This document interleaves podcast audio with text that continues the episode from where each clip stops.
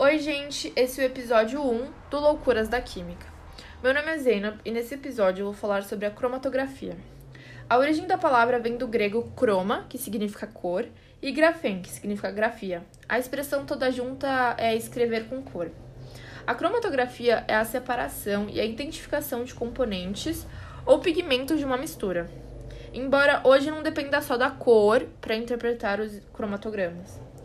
A cromatografia é um assunto muito importante quando se fala de técnicas de separação, purificação de substâncias, e ela foi descoberta em 1900 pelo russo Mikhail Tuesky, num estudo sobre clorofila que ele estava fazendo na época. Porém, ele só usou realmente a palavra cromatografia em 1906, quando ele fez um artigo para um jornal alemão. Toda cromatografia tem duas fases a móvel e a estacionária. Vocês vão ver que os nomes já ajudam a, a gente entender como elas são. A estacionária, como já diz o nome, ela é parada, ela é fixa, onde a substância que é separada se fixa na superfície de algum material, como o papel de filtro e tal. Já a móvel, o nome também diz sobre ela, é, ela se move. A substância é levada por um solvente fluido. Um, solvente fluido é um líquido que é usado para dissolver ou solver substâncias, tipo o álcool etílico, sabe? Aí vocês me perguntam, tá, mas qual é a utilidade desses métodos? A cromatografia serve para identificar substâncias, purificar os compostos e separar componentes das misturas homogêneas. Um, os exemplos de como eles usam são nas testagens de água potável, na detecção de drogas através da urina. Gente, esse foi o episódio de hoje. Beijinhos, até mais. Oi, gente, esse é o episódio 1 do Loucuras da Química. Meu nome é Zeynep e nesse episódio eu vou falar sobre a cromatografia. A origem da palavra vem do grego chroma, que significa cor, e graphem, que significa grafia. A expressão toda junta é escrever com cor. A cromatografia é a separação e a identificação de componentes ou pigmentos de uma mistura. Embora hoje não dependa só da cor para interpretar os cromatogramas.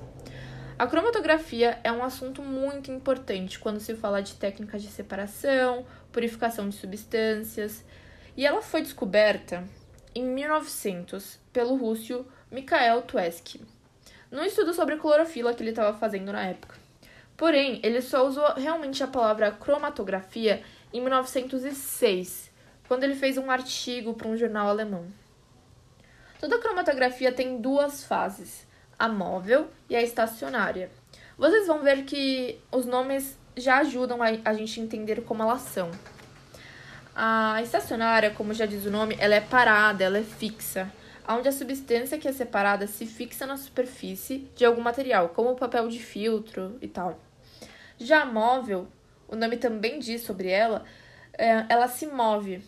A substância é levada por um solvente fluido. Um, um solvente fluido é um líquido que é usado para dissolver ou solver substâncias, tipo o álcool etílico, sabe? Aí vocês me perguntam, tá, mas qual é a utilidade desses métodos? A cromatografia serve para identificar substâncias, purificar os compostos e separar componentes das misturas homogêneas.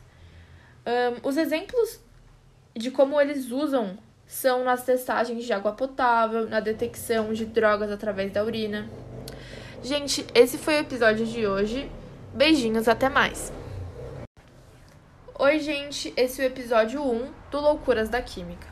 Meu nome é Zeynep e nesse episódio eu vou falar sobre a cromatografia. A origem da palavra vem do grego chroma, que significa cor, e graphem, que significa grafia. A expressão toda junta é escrever com cor. A cromatografia é a separação e a identificação de componentes ou pigmentos de uma mistura. Embora hoje não dependa só da cor para interpretar os cromatogramas. A cromatografia é um assunto muito importante quando se fala de técnicas de separação, purificação de substâncias, e ela foi descoberta em 1900 pelo russo Mikhail Tuesky, num estudo sobre clorofila que ele estava fazendo na época.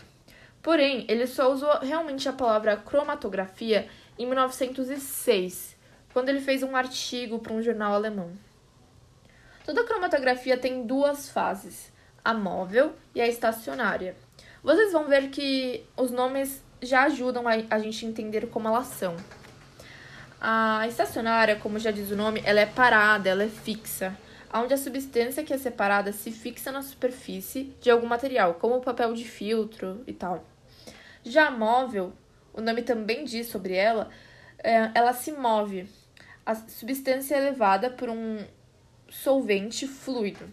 Um, solvente fluido é um líquido que é usado para dissolver ou solver substâncias, tipo o álcool etílico, sabe?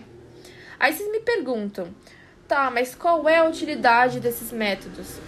A cromatografia serve para identificar substâncias, purificar os compostos e separar componentes das misturas homogêneas. Um, os exemplos de como eles usam são nas testagens de água potável, na detecção de drogas através da urina. Gente, esse foi o episódio de hoje. Beijinhos, até mais!